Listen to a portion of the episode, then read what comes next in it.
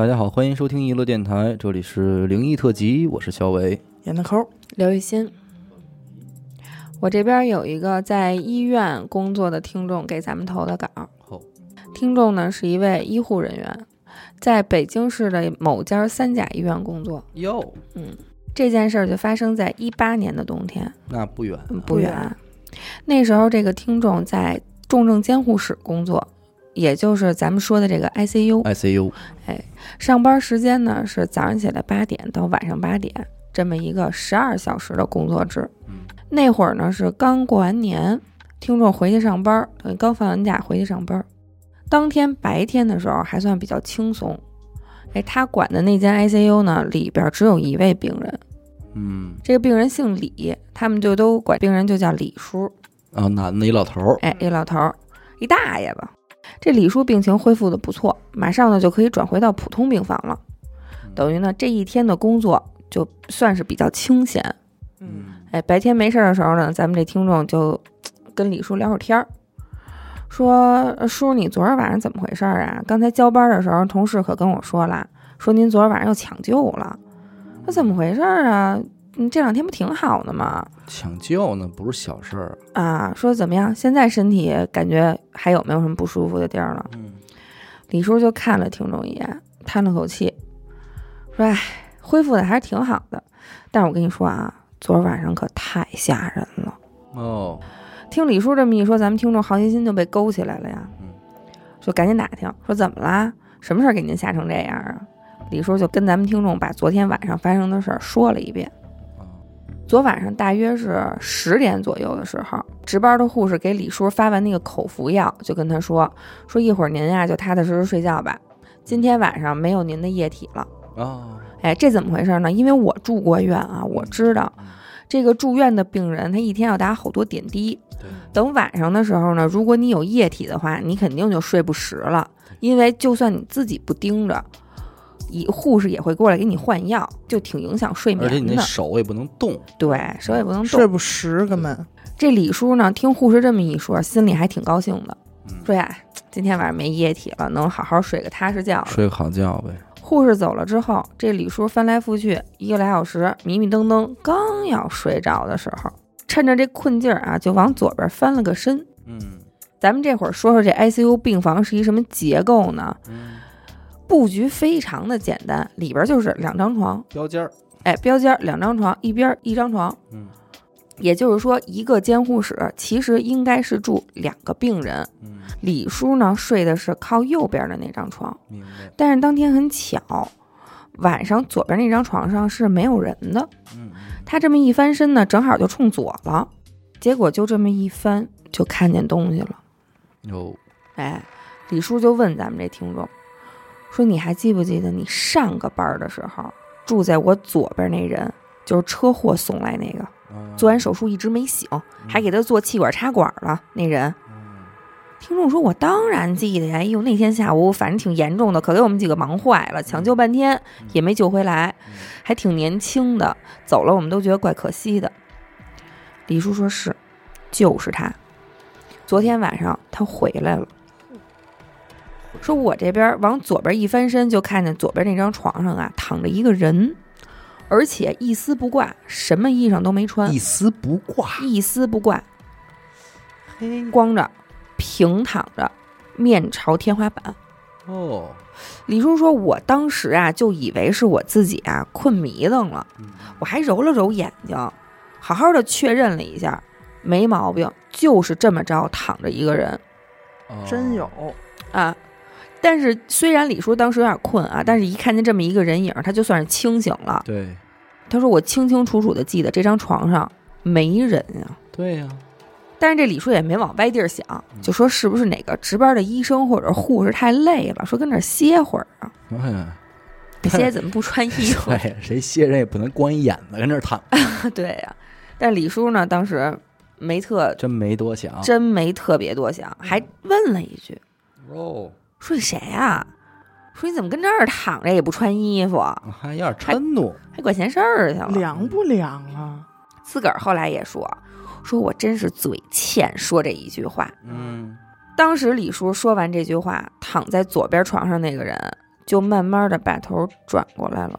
哎呦喂，晚上这屋里啊，其实挺黑的，只有这个床头的小夜灯是打开的。嗯，但是李叔看得特别清楚，那个人的脸很白，啊，白的非常不正常，就跟抹了一层面粉一样，而且俩眼睛还特别空洞，嗯，反正这样子看着就挺吓人的。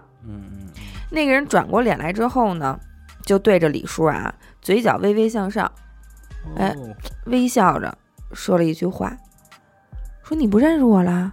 哦我昨儿走的呀，今儿我回来看看你。我自己走挺害怕的，你能不能跟我一块儿走啊？”还不少说，发出了邀请，嗯。结果对面床的这个说是人吧，嗯，话音刚落，李叔就觉得自己不能动了，哦，但是可不是被压了，是气儿也喘不上来了，然后俩眼一黑，就算是晕过去了。明白了，等他再醒来的时候，就已经是医生护士全都围了一堆，正在床边呢，抢救呢，啊，抢救呢。一看他醒过来了，护士也都挺关心的，说您怎么回事啊？突然这血压就报警，因为他连着那个 ICU 呢嘛，中间那监控啊，都是那些监控的仪器。嗯说我们这一顿抢救才给您抢救过来，嗯，说现在好点了吗？嗯认识我们不呀？都、嗯都得问问嘛。清醒过来之后，二丫，然后就安慰他嗯说：“您要再有事儿，有什么不舒服的啊，可得赶紧摁那报警铃儿啊，可别让再这么吓人了。嗯嗯是，就这么说着，几个医生护士往出走，还念叨呢，说：“哎，嗯这李叔白天恢复挺好的呀，怎么突然就闹这么一起儿呢？”嗯这时候李叔还是不太放心，趁着这屋还有点人气儿，赶紧就看了一眼左边那张床，哦，结果呢就是整洁如新的一张空床，没有人躺过的样子，没有人躺过的样子。因为咱们都知道这个，我不知道大家都知不知道，反正我小时候住过院，我知道嗯这个医院的病床的卫生标准是非常高的，嗯他们要把这个床单呀绷得很平很平。嗯也就都别说你在上面躺过一个人了，嗯你拿这手摁一下，嗯，它都跟你刚崩完是不一样样的。这就是他们的其实是一个检查的机制，嗯，啊、就是以此来证明这儿确实没人，对，对。嗯李叔这回再回头看这张床的时候，就是铺的很平很平，非常明显，没有任何人碰过的样子。嗯，关键他没穿衣服啊，这个他太太怪了。而且这自报家门说的很详细嘛，我是谁谁谁，昨天，走的呃，邀请你发出了一些邀请，啊，跟我一块儿走吧但是还好，就是监控仪器反馈的及时。对，嗯，嗯得亏这是医院，对你只要在家里，可能就真走了，要不然顶多就算是在外人看来病情突然恶化突，然恶化。哎，对，就是很哎，所以你说有的好多就是做完手术本来都稳定了，嗯后来又突然就怎么着就走了、这就不禁琢磨吗？嗯这事儿就不禁琢磨呀。对，而且我觉得 ICU 这种地方，我真的，我其实我个人是特别抗拒去医院这种地儿的。嗯。就是我就那么一想啊，你就想 ICU 这个地方，嗯。它跟普通病房还不一样，它嗯。充满了就是这种生死线左右来回徘徊的这种事儿。嗯。有很多人就是突然，就比如像车祸这种嗯。走的，嗯，他什么都没说，对。什么话都没留下，所以他更不想走。对。对，所以说这个医院肯定不会这么简单嘛。嗯这听众跟李叔聊了一会儿，回去呢也是觉得，哎呦，听着后背发凉，嗯说得了，您先歇着吧，我再看看别的病人去。嗯嗯完事儿，他就回到了自己这个值班室，嗯但是也忍不住跟这儿瞎琢磨，就心说这医院还真有灵异事件啊。哦这么着翻过来覆过去的，突然就想起了去年发生的一件事儿。哦去年的八月份，六床收了一个西藏的姑娘，嗯是先天性心脏病，做完手术之后送回来到这个重症监护室监护嘛。嗯但是因为她是藏族人，这帮医生护士就说呀，这个藏族人身上呢有一种特殊的味道。哦，是不是什么藏药那种东西，还是香囊啊之类的呀？哎哎，你怎么知道？我瞎说呢。就是藏药的味儿。哦，是吗？对，护士就管这种味儿叫藏药味儿。哦，那天那个女孩儿做完手术送回来，情况就不是很好，嗯各项指标都不行，最后呢也是没有顺利的脱离这个危险期，嗯治疗了几天吧，没有好转，一直是处于一个呼吸机辅助的这么一个状态，嗯嗯嗯，也就是说拔不拔管儿哦，明白了，嗯啊，那么一个状态。你们决定时间吧，就是对这意思。对对对，就没有自主呼吸了。嗯第三天晚上的时候也没挺过去就走了。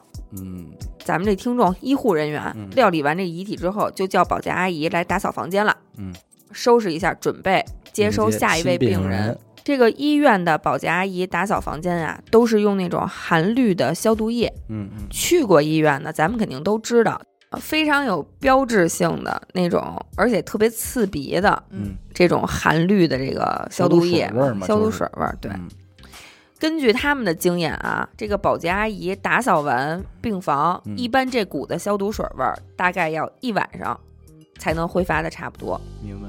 过了几天呢，也就是这个女孩走了以后第四天的早上起来，他们就收了一位新的患者，安排在这个六床。嗯结果当天他们把新收的这个患者推进这个屋子的时候，就闻到了一股很浓的脏药味儿哦，扑鼻而来。就没盖住这味儿。哎，当时他们几个同事啊嗯，就互相看了一眼，嗯，也没说什么，就是就把都都闻见了。哎，而且都很诧异，嗯。就把这个新患者也安置在了这个六床，嘱咐了几句呢，把这一切的事儿都办完了。嗯。完事儿，几个人回到这个值班室就讨论起来了，嗯。说保洁阿姨不是那天晚上打扫过这房间吗？怎么还能有这么浓的藏药味儿啊？嗯几个同事呢也看了看，都没说话，嗯但是从表情上都能看得出来，都琢磨呢。觉得这事儿不简单。嗯，但是毕竟大家都是学医的嘛，嗯，都唯物，唯物。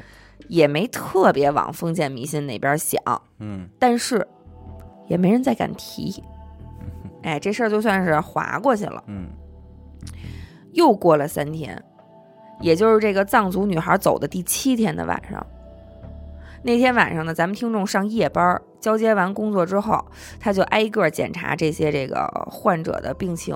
嗯，检查到六床的时候，屋子里就又来了一股非常浓的这个藏药味儿，就还飘着。还飘着。这都多少天了？七天啊、哦哦哦。头七呀、嗯当时他就觉得这件事儿有点太不可思议了，这都七天了，嗯，要按说这味儿就不可能再存在了，对呀，嗯，是吧？就是没有消毒水也该散完了。，对，结果听众就想着吧，就觉得挺瘆人的。夜里一点多，巡视了一圈，没发现什么异常，就赶紧就回休息室了。嗯嗯没过多一会儿呢，就睡着了，还做了个梦。梦里就梦见了那个西藏的女孩儿哟来了，而且呢，精神状态很好，嗯，挺高兴的，面带微笑，也不像是走的时候那么憔悴了。嗯这女孩呢，就慢慢的走过来，走到了这个听众和他同事身边儿，嗯就跟他们说说那个叔叔阿姨，我要走啦，说谢谢你们的付出和努力，哎虽然没能把我从死神手里抢回来，但是我还是要感谢你们。哦，哎规矩来着，挺好一女孩儿。嗯，讲礼貌。这女孩说完这句话，转身就走了。在这个梦里呢，听众的视角都是这个女孩的身影，慢慢的就淡出了这个楼道的尽头。他说：“我在这梦里啊，刚上去要追，这一下就醒了。嗯醒完了之后，他就本能的就奔着这六床就去了。嗯他也不知道为什么，反正就是赶紧想去这六床，想看看。嗯结果呢，一进屋，刚才还特别浓的藏药味儿没了。没了。哎，哎，这就是走完了。然后他赶紧就掏出手机看了一眼点儿，嗯凌晨三点四十分，嗯，正好是七天前西藏那个女孩宣布死亡的时间。嘿，整七天，嗯再来看看你，再来看看结束，正常完成。这讲礼貌啊。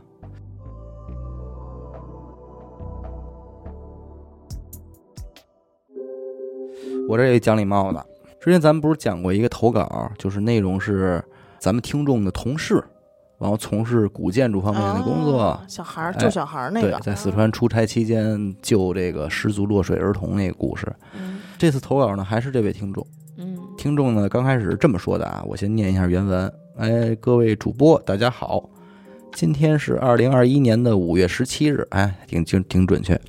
我一如往日，早晨在送完孩子以后，打开了荔枝 APP，选择到娱乐电台，看到更新了二十一谈灵异以及一期抢先听的灵异特辑，本身已经很兴奋，因为本人对这类内容还是很感兴趣的。嗯在听到灵异特辑一开篇的那个故事时，更加心情激动。其实当初投稿时，本身是没有太多信心的。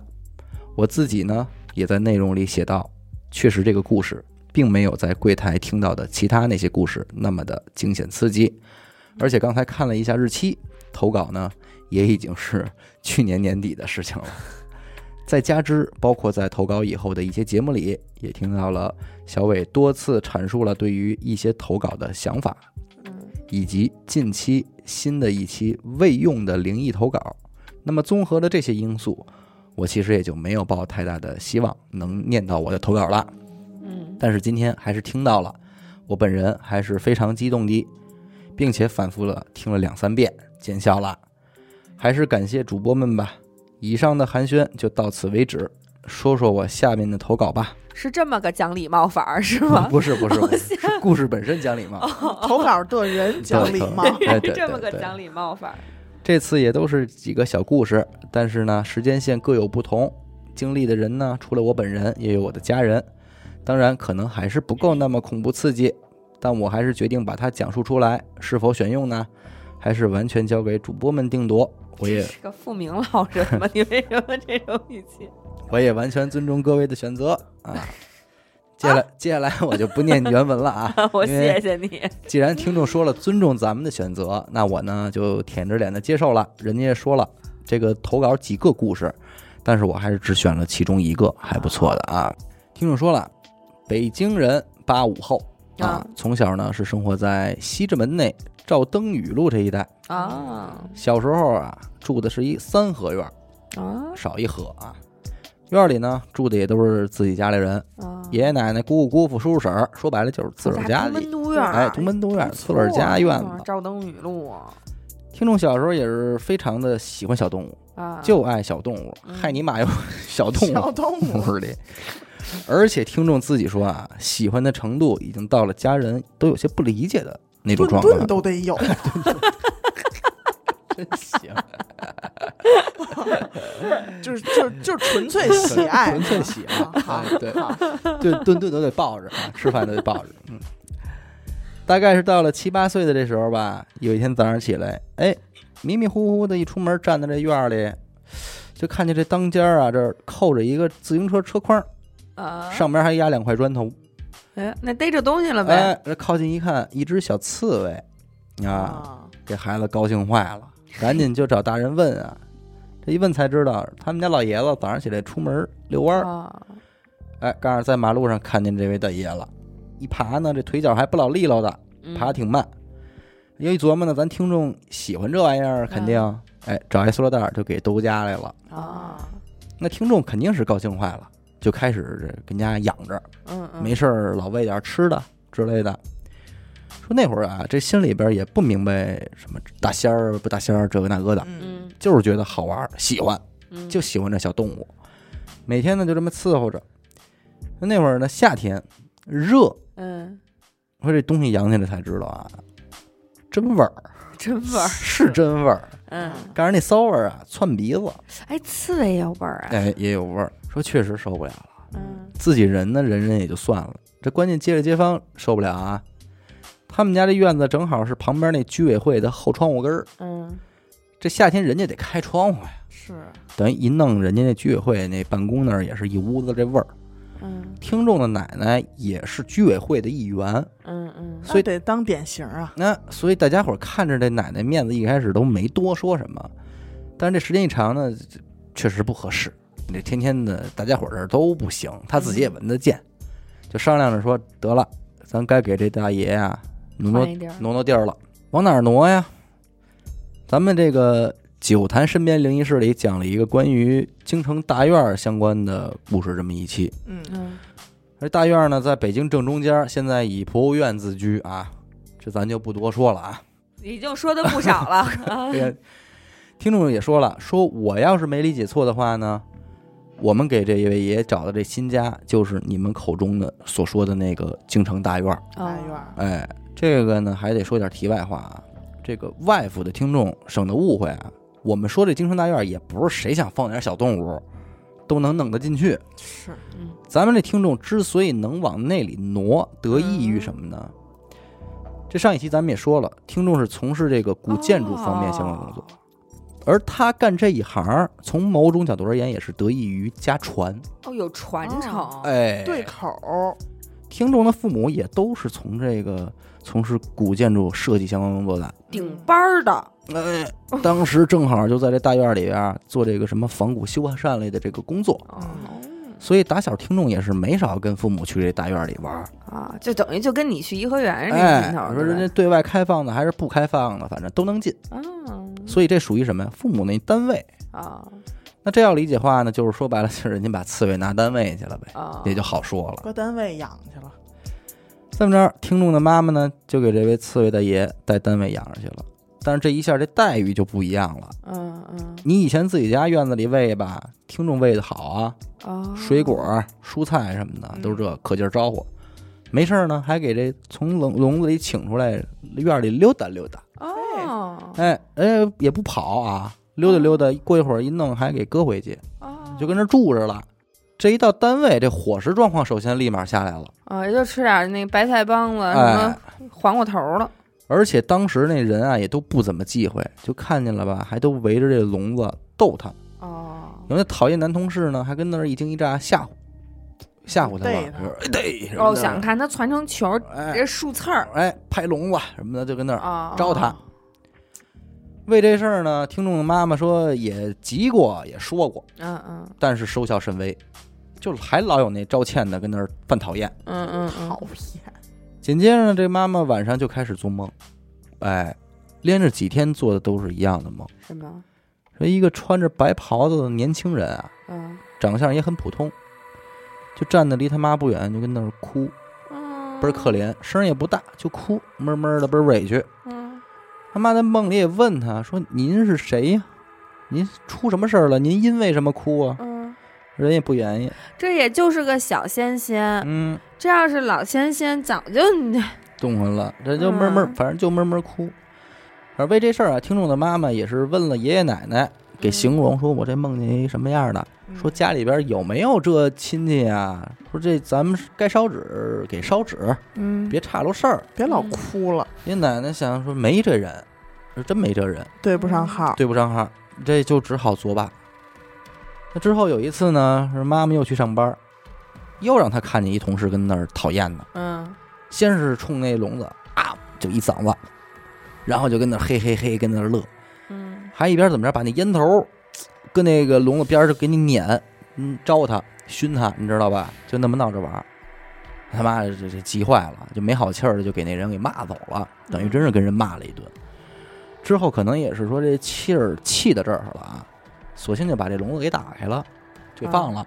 啊，他说：“您自个儿走去吧，我也不给你这捐着了，捐着也还给你害了。”嗯嗯回家之后呢，也是把这事儿跟咱听众说了，嗯，说这没辙了啊，这个该放生放放生了，弄得听众呢还挺难过，嗯养一夏天也有感情啊，估计也是闷闷的哭了一圈儿啊。嗯嘿，过一阵儿妈妈又做梦了，嗯，还是这个白袍的年轻人，蹦着就来了，跑跳步，但是这回不哭了，嗯，冲着他妈呀深深的抱拳行了一个礼。哎呦，真好，不算完，他妈也是懵啊，还是不知道怎么回事呢，问他什么还是不会话。嗯紧接着呢，白袍这位一比划，嗯哎，旁边又出来一个跟他个儿差不多，但是看着像个女性的，嗯，一身白袍，规规矩矩的，也冲他妈做了一揖。找一女朋友，哎，再往后，嗯旁边还有四个小白袍，这么快呀？哎，也都一模一样的行为，就赶紧也是给这一家子人倍儿整齐，又嗯行了一礼。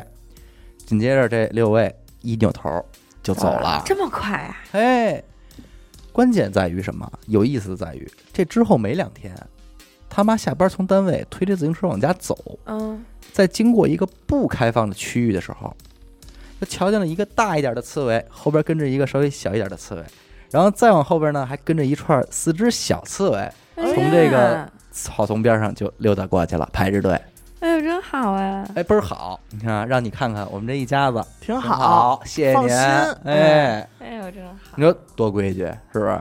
哎，但是我以前单位院儿里头就有一对儿刺猬，但是很大，嗯，就大概有，呃，就挺大，得有两个 Pro Max 那么大，哦，嗯巨的个儿。嗯那也没有很大吧？胖胖的，嗯，就我觉得刺猬都应该是小两团儿个拳头就顶天儿不了。不不不不不，真有大个儿的。真有我们大个那跟小脸盆儿似的。儿嗯嗯嗯是。咱们这听众，我那天弄这些投稿的时候，我还琢磨来着，我说这也算是这古建筑方面世家了呀。我觉得啊，那不用问，这建筑方面这玄门古术还真是肯定有不少信儿啊。我也是让阿达给人去了个电话，是吧？看看有没有可能过来录一期。哎，你说对，果不其然，人说了，东西有，就是不不说不能录。哎呀非常实在遗憾。反正也是大概呢，给阿达叨唠了几件，嗯也大概介绍了一下说这个行业如何如何。我这一听啊，也确实是有点意思，但是人家也说了，说这个行啊圈太小，啊我这这这这最小的一个行业了，恨不得。啊，所以说我这真不敢胡说，说咱们当然也能理解。但是哥，咱们这又照登语录，这算念不不身份证不不不不，号了吧你？听我说，人家没聊这个行业，人家没聊这个行业，啊你明白吧？人家说是，人家不想聊这个行业内的一些个关于专业上的事儿。啊，好那明白，那明白理。解理解。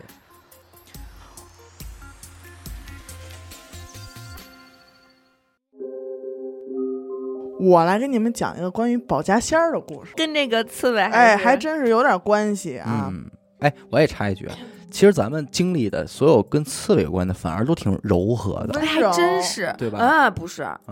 我有一次，我没跟你说吗？我有一次放暑假的时候，我夜里头开车上山，啊，我以为我压了一只刺猬，结果回来我妈腰就折了。哦哦哦，那那你都多大事儿了，是不是？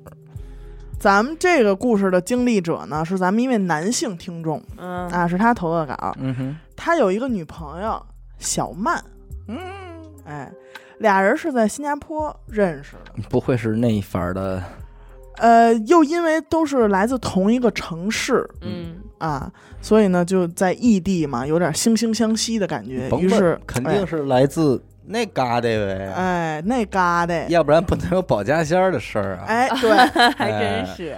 所以呢，他们两个就自然而然的在一起了，嗯，搁搁一块儿，搁一块儿。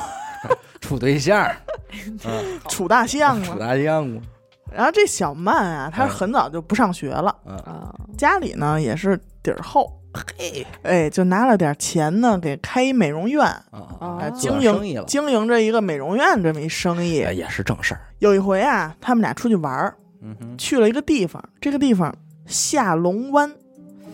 这个地儿呢，虽然听上去啊，下龙湾叫湾，湾，啊、听着是个海湾，但是这个地儿却有很多就是类似于桂林那种山嗯洞、哦，奇石什么的，明白。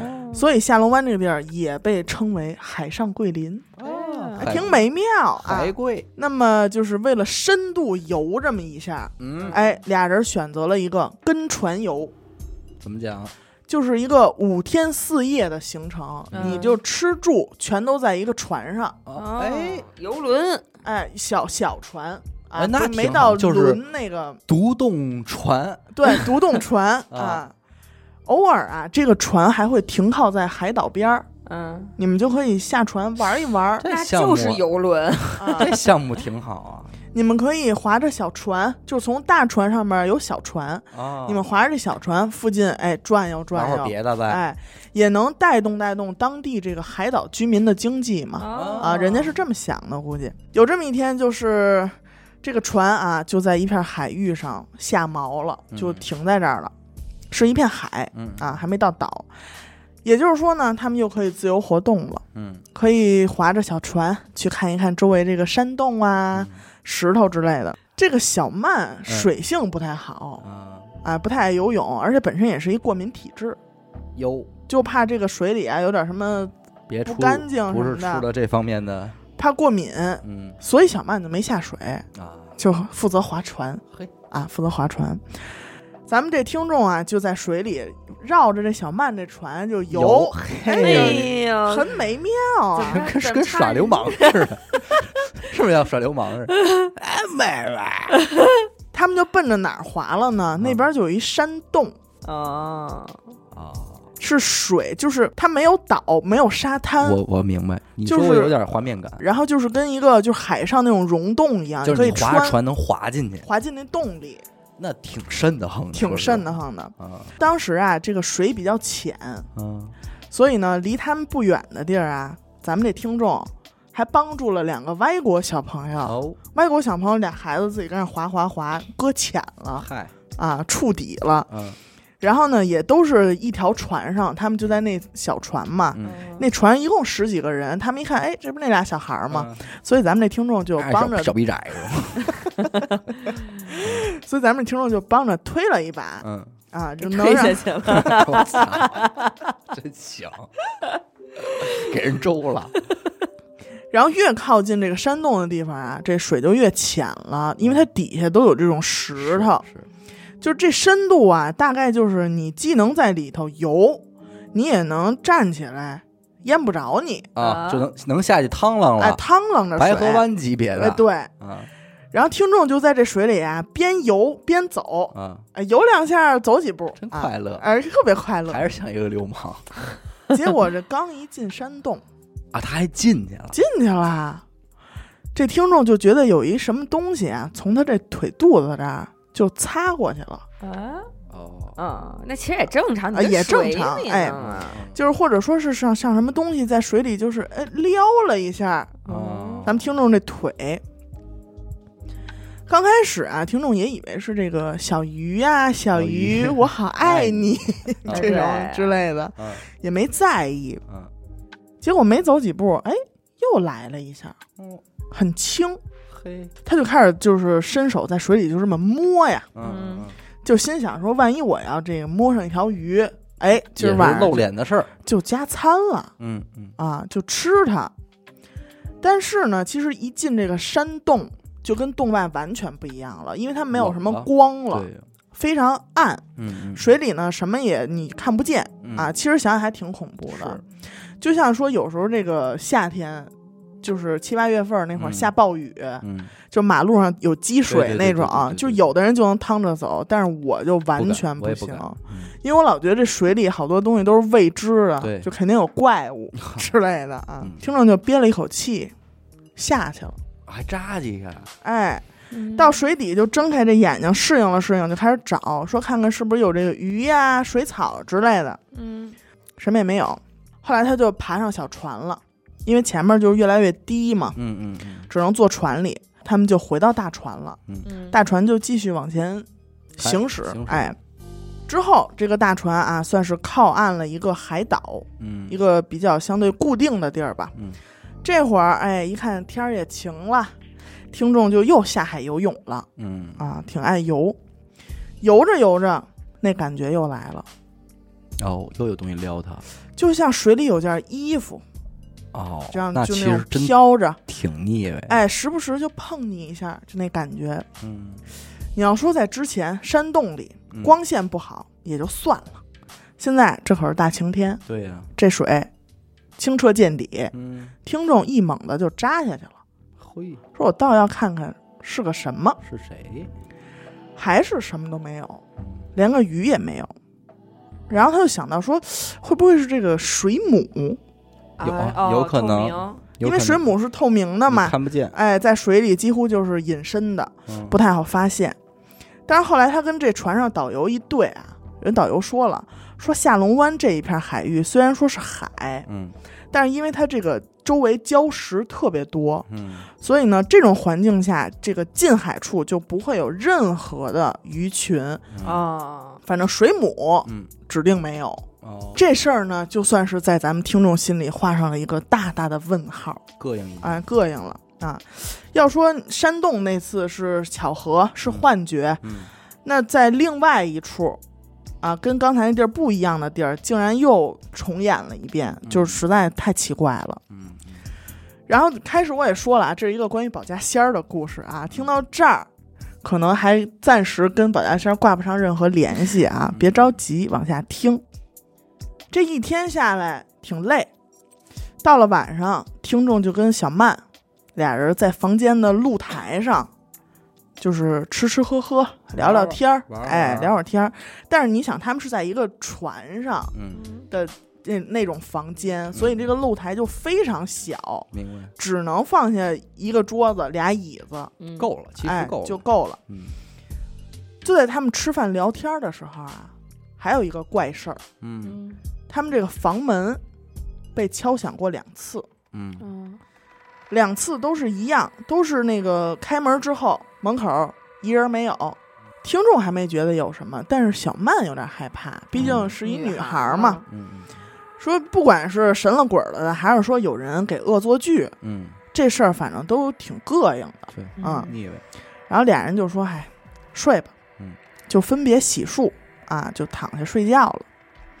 睡到半夜，这听众就说呃想翻个身，嗯，嗯。哎，手呢就自然而然的过去抱着他女朋友，明白，哎，这是很日常的一个操作啊，嗯。就摸到这个女朋友身上毛茸茸的，毛茸，摸哪儿了？身上啊。身上。啊，当时啊，你就想，对于一个只是睡着睡着觉翻个身的人，他意识没有那么清醒，嗯。嗯嗯，所以他又在心里想说：“哎，什么东西？说怎么睡觉还穿个毛茸茸的睡衣呀、啊啊啊？因为他不清醒嘛，就像是那种毛围脖、啊，那种皮草的感觉。啊。嗯，说这个你热不热的搁一边，多扎得慌啊！啊，当时他穿一心里貂睡的可能，对，听众正跟那儿纳闷儿呢，啊他女朋友啊，一下就从睡着睡着觉的状态嗯。坐起来了，啊？撒癔症了，哎，当时就给听众吓坏了。就是因为女朋友也是侧躺，其实俩人就属于那种面对面躺着的一个姿势。啊听众当时的手是在他女朋友的腰上，啊，本来就睡得好好的，你说这人突然就坐起来了绷，起来了，直接这个听众就飙脏话了，说你他妈要诈尸啊你。啊，就给吓坏了。啊说完这句之后，回手就把这床头灯打开了，嗯。嗯看着这女朋友这样儿吧，也像是说刚醒，刚从梦里醒来那种感觉。对，他就问他说：“哎，你是做噩梦了吗？嗯。怎么就坐起来了？”嗯。还没等他女朋友回答，他就借着这床头灯这光，嗯，就看着他女朋友，就穿一吊带儿，哦，啊。还是就是那种纯棉吊带儿，嗯。嗯嗯。根本就不是什么皮草。反正后来清醒一点之后，他自个儿也琢磨了，说啊谁睡觉穿皮草就是，啊，对吧？你到？海边玩，你不可能带这种衣服就，对，谁会带来呀？对。然后这个小曼他女朋友就就回了回神儿，就跟咱们听众说：“说我刚才做一梦，哦，梦见我们家那保家仙儿了。啊嗯，说那个保家仙儿在梦里跟我说了，说让咱俩这两天别下水了，哦，直到回去嗯行程结束之前都不要再下水了，嗯要不然他也救不了咱们了。”哎呦，然后听众又就才跟这个小曼说说刚才我这手摸着搂着你什么东西了，啊？然后小曼听完这听众的描述，就说啊，说你可能摸的是我们家保家仙儿这个狐仙儿的尾巴。哎，实体，我第一次听说，啊。从三省那嘎去那儿找去了，对，这听众一听，反正头发根儿也就立起来了，害怕呀，嗯。他没见过呀，就问他女朋友说：“这保家仙儿不是说听说不能出山海关吗？对呀，呀，说怎么还一路跟这儿来了？”嗯。然后他女朋友就给解释了。嗯。说嗨，这个保家仙儿不能出山海关呢，其实是历史遗留问题，嗯哦。是以前保家仙儿这个文化和萨满文化嗯。融合的时候，皇帝嗯。跟保家仙儿一脉的一个契约。哦，哦，啊，就是你有你的地界儿，我有我的地界儿，咱们互不干涉，对。这我听说过，啊是，吗？其实呢，也不是说不能出，只不过是有这个契约在这，规矩，一般不出。就是你别上我们家，我也不上你们家。哎，毕竟皇皇帝也嗯。推翻很多年了，对，只不过呢，有事儿的时候，该出还是得出。所以呢，就是可能仙家不同，习惯也不同嗯。啊，所以你能摸到我身上我们这个保家仙儿，嘿，这个真是第一次啊，嗯，能给摸着。我也是见着实体，我真的没听说过。对啊，对，而且人家过来就是为了嘱咐你们点事儿。包括在水里，对呀，对吧？很有可能就是他就就扒拉你，别别游了，别去了，哎，那你说那敲门的人会不会是？也很我觉得应该也是，对吧？就是一系列你就连连成串儿，你一想，对，但是他一说就是就是，要是咱俩可千万别再下水，要不然保家仙儿也救不了咱了。他一说这个，我马上脑海中出画儿就是这片什么下龙湾，嗯就可能以前什么海印尼海啸怎么着，嗯就是那种、啊对，不太老干净的，应该。应该是相当的非常的不干净。这就是我为什么在泰国我都不下水。就是现在他回想起这件事儿，嗯他可就是觉得可能有自己的错觉存在，嗯嗯但是反正依我看啊，这个事儿呢，你换一种解释也未尝不可。他一直觉得蹭他腿的就是错觉嘛，嗯嗯嗯，嗯，这我我真的受不了，就水里边这个你不不熟悉的，你真往下去，反正反正我必须得看见。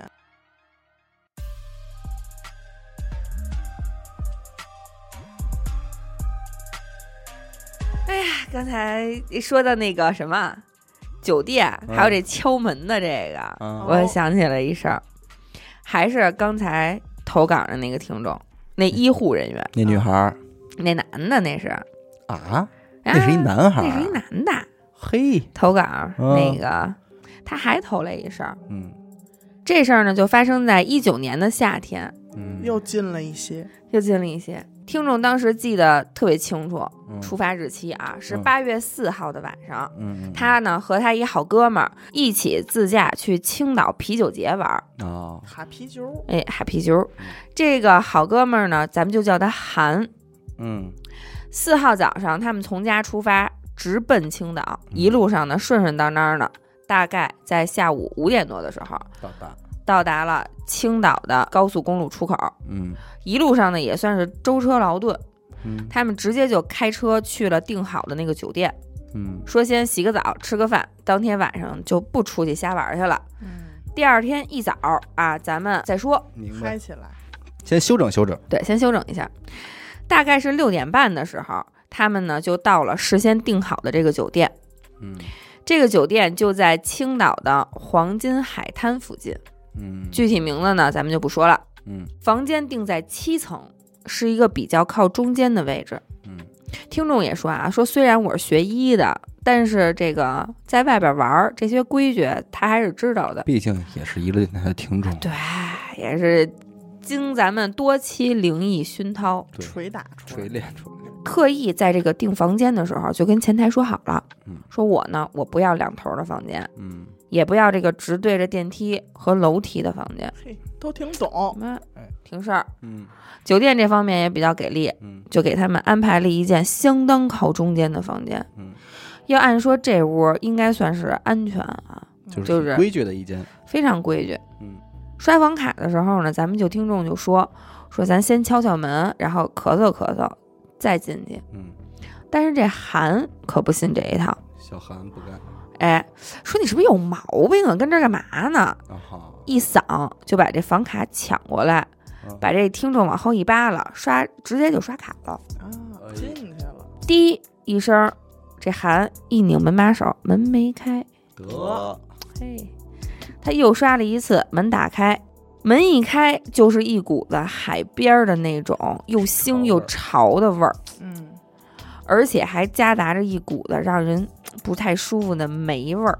嗯，反正这一下呢，给听众弄的心里就不是滋味儿了，这多腻歪呀，就腻歪上了。嗯但是毕竟也是开了一天车嘛，挺累的，嗯也就别管那么多了嗯。毕竟所有的讲究都已经摆在这儿了，你总不能再跟前台说，因为我们刷卡之前没敲门，我得换间房吧。对对对，放下行李之后，听众直接就洗澡去了。嗯等听众洗完澡出来，看见韩呢正躺床上玩手机呢，嗯说你洗去吧，说完事儿咱俩好出去喝点酒歇会儿。嗯结果这个韩洗澡的时候，听众躺在床上说扒拉扒拉手机，突然就听见了敲门声儿，嗯走过去，门打开，没人。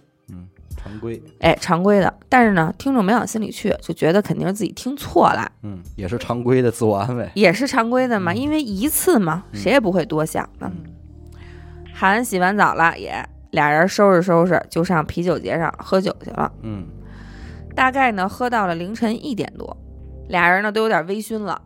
听众说：“那咱就回去吧，嗯，明天还准备出海钓鱼呢，别太晚了。是，”还说行，这俩人就往回走。等他们俩回到酒店的时候，刚一进大厅，这前台小姐就跟他们俩说：“说哟，先生，真不好意思，咱们这电梯呀正检修呢，嗯。所以呢只能麻烦您走楼梯了。嗯，”听众当时这火就上来了，是。说：“你这不开玩笑呢吗？是，我这大晚上呢开一天车我不说了，我嗯。出去喝一这么老些酒，嗯，我住一酒店，我还得爬楼，而且还他妈是七层，是，那不得累死啊！嗯，但是呢，你说抱怨归抱怨，人家这电梯就是检修，那你能怎么办呢？你你点儿不正呗？啊，你只能爬呗。嗯这俩人就是也是挺生气的，正往楼梯那边走的时候，嗯要路过这个电梯间，嗯哎，突然其中一个电梯的门儿啊，在他们当着他们俩、啊眼睁睁的就打开了。嘿，好的，里边灯火通明，干干净净的，嗨，那这还得生一回气呢，而且还没，骗我，骗我，而且里边还没人。来吧，他跟这韩啊就说说电梯不是好好的吗？嗯说那咱爬什么楼啊？坐电梯上去吧。嗯，也没特多想，就坐上这电梯了，摁了这个七层的按键，嗯电梯门慢慢的关上了。也缓缓的上升，一切都非常正常。这电梯我看不出任何有毛病的样子好子，的一样，嗯好的不行。上到四层的时候，电梯停下来了，嗯。门也打开了。嗯，这俩人一看呀，门口没人，嗯。正要摁关门键的时候，突然就听到了一声：“喂，等一下！”嗯。哎，然后一个急匆匆的脚步声奔着这电梯就来了，哎。确实是有人，嗯。是一女的，嗯。大概三十多岁，散着头发，头发还湿着，刚洗完澡，啊穿着一身白色的睡衣。嗯。这听众说啊，冷不丁一看还怪吓人的，因为毕竟那时候都已经凌晨两点多了，是啊，一女的穿一身白，披散着头发，是够吓人的。嗯嗯但是这女的呢，进了电梯就一直低着头啊，站在这个韩和听众后头了，哦，摁了一下酒。太那我挺膈应的，其实，他们俩谁也没看见这姑娘具体长什么样，就看见这么一影儿明白啊进去了。这四层到七层可就一眨巴眼儿的功夫，很快就到了。听众和韩一开门出去之后，就往前走嘛。嗯。但是这个时候，听众也不知道是为什么，就不由自主的回了一下头，嗯，想看看，也不知道想看什么啊，反正就是回了一下头。可能习惯性吧。嗯，结果这一回头，听众就后死悔了，嗯。因为那个穿白色衣服的女的不见了，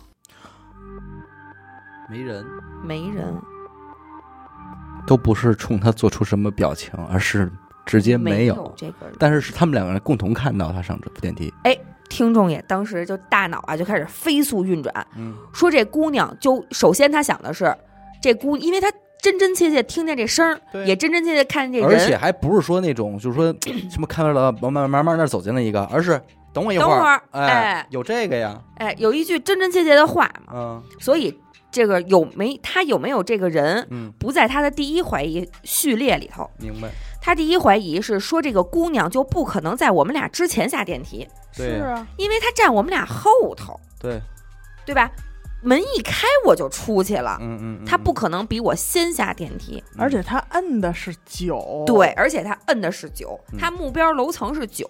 嗯，再一个是他，就算他出来了，这女孩后下电梯也不可能走那么快，哎，电梯门一开，这听众和韩就走出来了，所以也不存在这个姑娘和他们一起下电梯这个可能性。因为如果他们是一起下的电梯，听众一回头就能看见他。对，听众回头的时候，电梯门还没关上呢，嗯嗯嗯，还没关呢。嗯你想，这才走出几步去？对，就这么想着，这汗毛就竖起来了。嗯，我就如果咱非得往科学说啊，嗯，就是这俩人刚一下电梯，然后那个女孩呢，从他们后边下了电梯房，瞬间跑到了一个离他们最近的房间里。害怕，我这样想都害怕。不是我，我指的是一个真的是一个活人呢。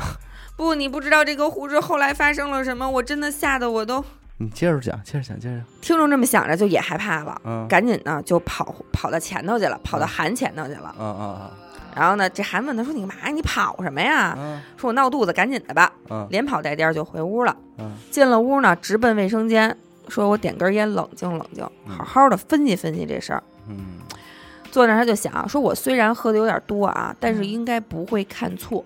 对，没有哎这种错这觉，不能可能错到这样。对他为了确定韩是不是和他一起真的看见了这个姑娘，还问了一句嗯：“说哎，你看清楚那女的长什么样了吗啊，啊，就而且这个问题是刻意的，不是问你看没看见那个人，啊对而是说你看没看见那女长什么样。？”对，好，会问，是吧？会问，会问。也这样也别让韩害怕，对对，对吧？嗯韩就说说没有啊，韩是一点什么也没感觉出来啊。嗯，说没有啊，那女的一进来就低着头，我怎么看清楚她长什么样得啊？说干嘛呀？你有兴趣啊？得，还跟他那儿逗呢。嗯哎，我就从这个韩身上我就看出了什么叫不知者无畏呀、有点狠啊，还不知道怎么回事儿还不知。道怎么回事呢。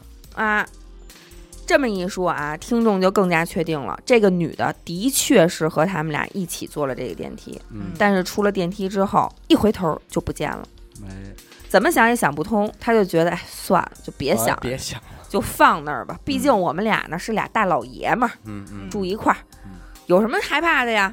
啊吧，赶紧就洗漱就睡觉吧，就骗自己嘛。嗯但是等他洗漱完了之后，出去的时候，一走出卫生间，就看见还在侧躺在床上，就是这个韩啊，嗯侧躺在床上，一只手托着脑袋，一只手面冲着听众这边儿，嗯哎，但是面无表情的，直勾勾就盯着听众看。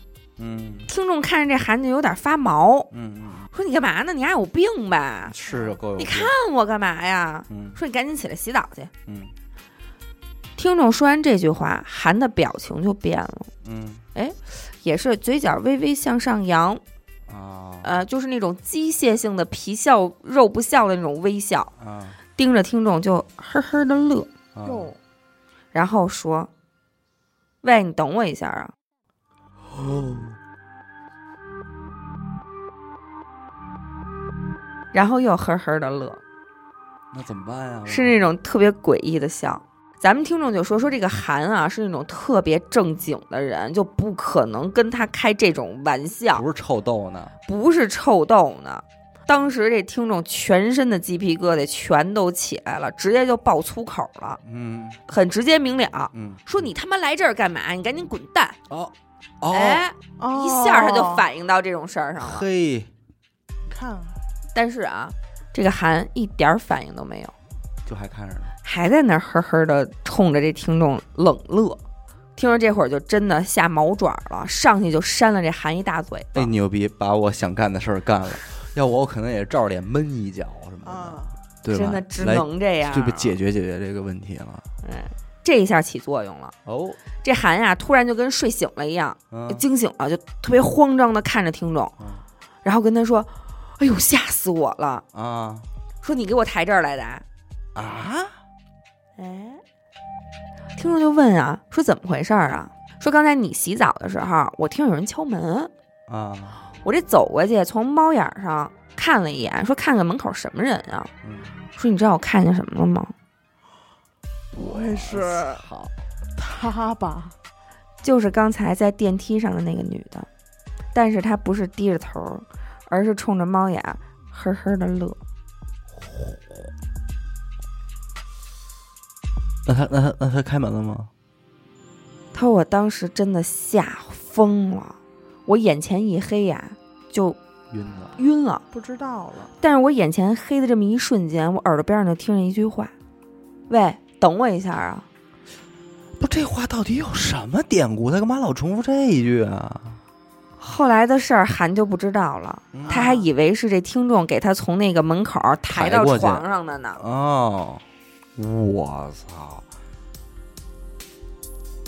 这可够劲儿，这可够劲儿，这个那甭睡了，对对对对，这听众把刚才的事儿啊，他这视角发生的事儿跟韩讲了一遍之后，韩也就吓疯了。嗯听众就跟他说呀，说你知道咱俩出电梯的时候，我就觉得不对劲，我他妈一回头我就没看见那女的，所以我才问你呢啊，这才这才俩人开始串，啊！而且下午咱俩刚来这屋的时候，你洗澡，我就听见有人敲门，嗯。结果一开门没人，嗯。